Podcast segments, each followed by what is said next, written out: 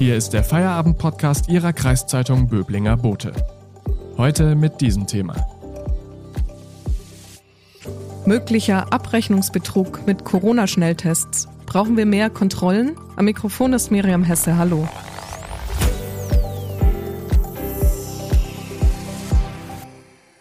Cafés bieten sie an, vor Baumärkten und in Geschäften sprießen Stellen für kostenlose Corona-Schnelltests für alle wie Pilze aus dem Boden. Doch Medienberichten zufolge soll es Abrechnungsbetrügereien bei den Schnelltests gegeben haben. Was ist dran an diesen Vorwürfen? Darüber spreche ich heute mit dem Berlin-Korrespondenten Norbert Wallet. Hallo, Herr Wallet. Hallo, nach Stuttgart. Herr Wallet, worum geht es denn bei diesen angeblichen Abrechnungsbetrügereien? So ganz genau wissen wir das noch gar nicht. Ähm, Ausgelöst äh, wurde die Debatte von journalistischen Recherchen von einigen Kollegen, der, die Süddeutsche Zeitung, der WDR, der Norddeutsche Rundfunk, haben zusammen recherchiert und haben einfach Stichproben gemacht bei einigen Testzentren und haben ähm, herausgefunden, dass es eine, ähm, jedenfalls bei ihren Stichproben, eklatante ähm, ein äh, Ungleichgewicht gibt zwischen den äh, tatsächlich genommenen äh, Tests und den tatsächlich mit den kassenärztlichen Vereinigungen abgerechneten äh, Tests. Und das, äh, dieser Unterschied ist eklatant. Äh, es gibt einen Fall in Essen an einer Teststelle, ähm, wo 70 äh, Proben nachweislich genommen wurden und 1000 abgerechnet worden sind. Das sind Einzelfälle. Es gibt auch in Köln äh, Stichproben, die gemacht worden sind, äh, wo man zu ähnlichen Ergebnissen gekommen, sind, gekommen ist, auch in Münster. Ähm, das sind natürlich deutliche Hinweise, dass da möglicherweise etwas äh, schief läuft. Und wenn man genauer ähm, die Materie anschaut, sieht man, dass es, äh, wenn betrügerischer äh, Ehrgeiz vorliegt, dass es Betreibern leicht gemacht wird, ähm, Unregelmäßigkeiten vorzunehmen.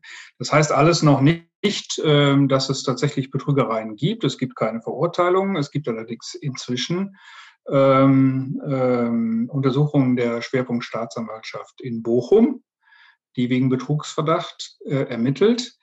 Also es gibt Anzeichen, müsste man sagen, äh, dass hier nicht alles äh, fair gespielt wird.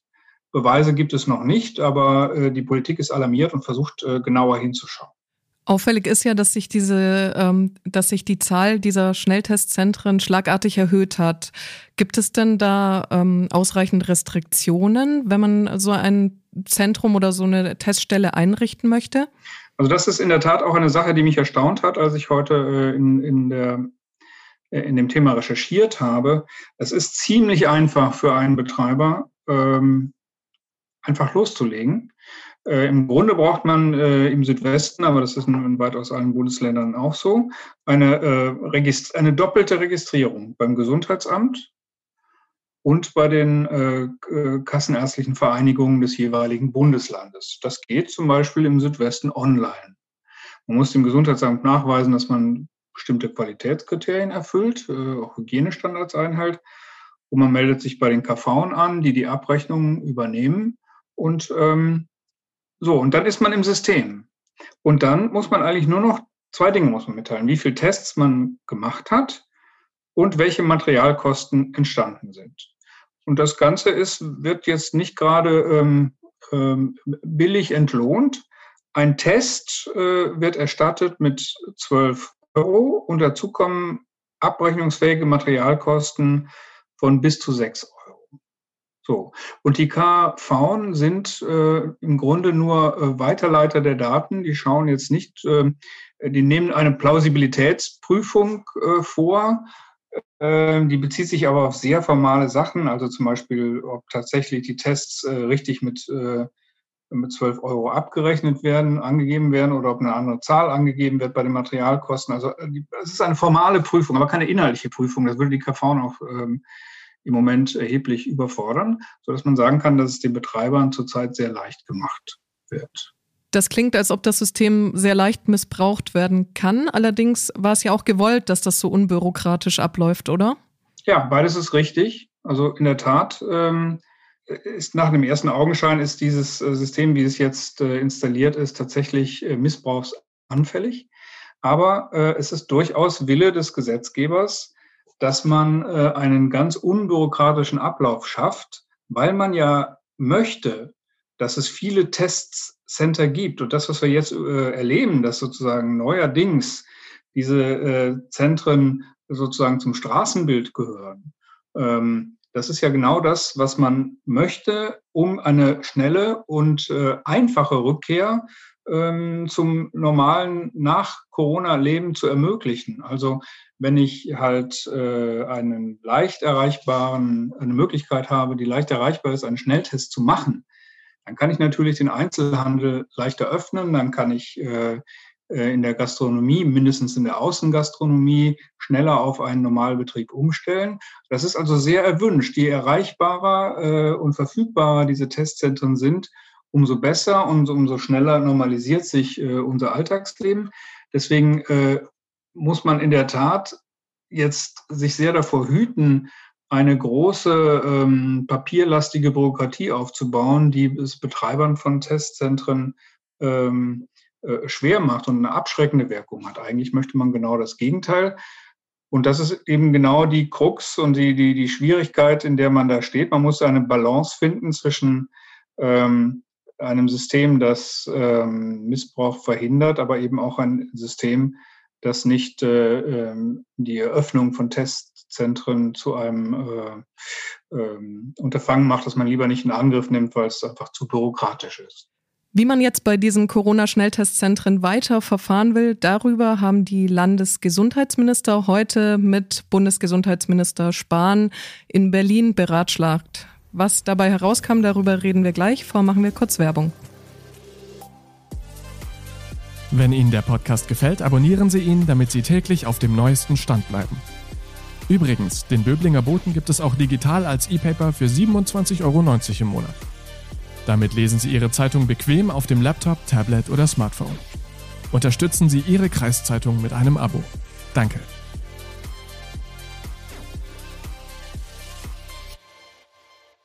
Corona-Schnelltestzentren können ihre Abrechnungen sehr leicht fälschen. Das war jetzt auch Thema beim Treffen der Landesgesundheitsminister mit Bundesgesundheitsminister Spahn. Was ist denn bei diesem Gespräch virtuell, nehme ich an, herausgekommen, Herr Wallet? Ja, es hat sich zunächst mal wieder die alte Weisheit oder der alte Spruch bewahrheitet, wenn du nicht mehr weiter weißt, gründe einen Arbeitskreis. Der hat sich äh, in der Tat jetzt etabliert. Äh, Bund und Ländervertreter, Vertreter von kommunalen Spitzenverbänden und der kassenärztlichen Vereinigungen sollen sich jetzt mal zusammensetzen. Ähm, das klingt so, als wenn man es auf die lange Bank schieben will. Ähm, das ist aber die feste Absicht aller Teilnehmer, dass es trotzdem schnelle Ergebnisse geben soll. Äh, innerhalb von Tagen heißt das im Bundesgesundheitsministerium, nicht innerhalb von Wochen. Ähm, und man sucht natürlich nach Möglichkeiten, äh, wie man ähm, Missbrauch schwieriger macht. Das ist kein ganz leichtes Thema. Eine Sache, die ist relativ unbürokratisch und ziemlich logisch, weil sie auf einen Marktmechanismus setzt äh, Jens Spahn hat ähm, ins Gespräch gebracht, äh, die Erstattungspreise drastisch zu reduzieren. Wir haben ja gesagt, äh, 12 Euro pro Test werden im Moment erstattet, bis zu 6 Euro Materialkosten. Das ist schon eine abgesenkte Summe. Die waren bis April, lag der Preis da noch bei 9 Euro. Aber jetzt hat der Bundesgesundheitsminister gesagt, äh, alles zusammen, also äh, die Testerstattung und die Materialkosten sollte sinken auf einen Wert von, wie er vorgeschlagen hat, unter 10 Euro. Das setzt schon mal ähm, äh, an einer Stelle an, die es äh, sozusagen für Leute, die jetzt ganz schnell ganz viel Geld verdienen wollen, weniger attraktiv macht. So, ähm, das ist der eine Punkt. Und dann unterhält man sich in dieser Runde äh, über Möglichkeiten, ähm, in die, das Finanzamt in die Prüfung einzubeziehen. Dazu müsste man allerdings, äh, ganz leicht ist das nicht, denn da müsste man die Betreiber verpflichten, ihre Steuer-ID äh, anzugeben bei den kassenärztlichen Vereinigungen. Also wie weit das rechtlich alles möglich ist, wird eben jetzt noch geprüft.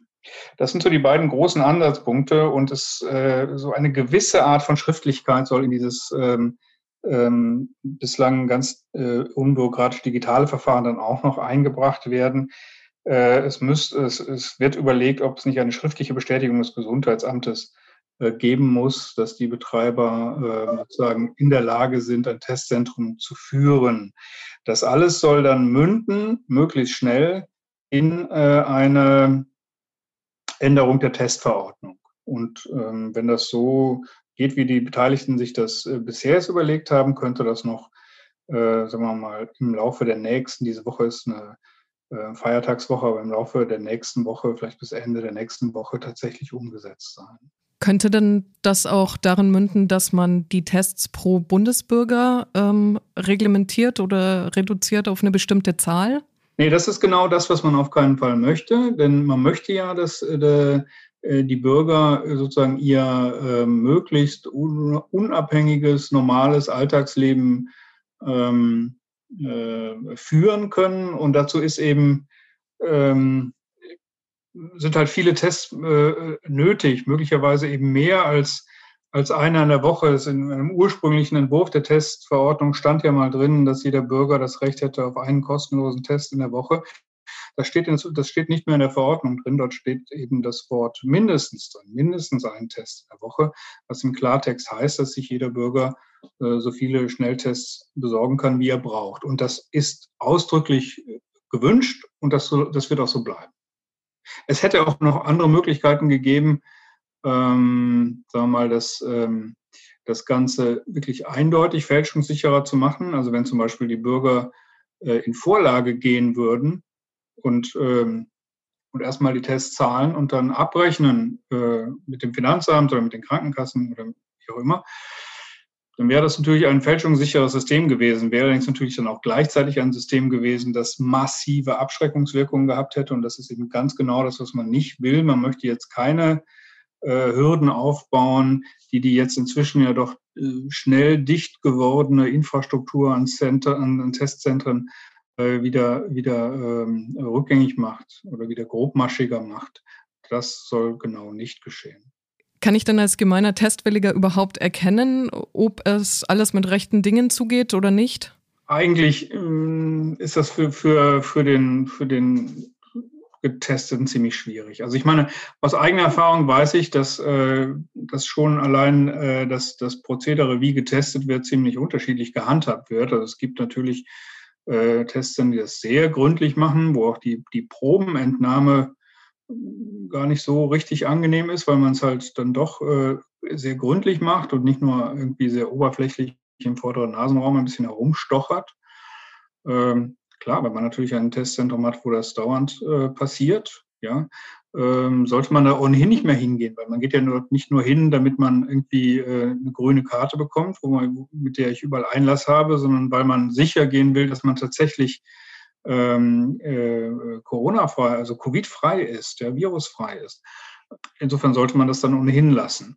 Ansonsten ähm, ja, muss man sich wahrscheinlich auf seinen gesunden Menschenverstand äh, verlassen und sich vielleicht auch anschauen, ähm, wer der Betreiber ist. Also es, ich will keinen Verdacht aussprechen, aber macht vielleicht dann doch einen Unterschied, ob ich in eine Teststation gehe, die vom vom DRK oder vom, vom Arbeiter-Samariter-Bund betrieben wird oder in eine Teststation gehe, die jetzt seit neuestem in, in meiner äh, benachbarten Shisha-Bar aufge, aufgestellt ähm, wird, wie das hier in Berlin gang und gäbe ist. Also man sollte halt genau hingucken, dass man es richtig selber als, als ähm, Person, die sich testen lässt, äh, mitbekommt, dass dort betrogen wird. Das ist nicht der Fall, denn der, der Augenblick, äh, wo die Betrügerei geschieht, die vollzieht sich ja nicht äh, ähm, vor Augen des äh, Kunden sozusagen, sondern das ist ja in dem Moment, wo ich, wo ich äh, Anzahl der Tests und Kosten einfach in einen Computer eingebe und dabei,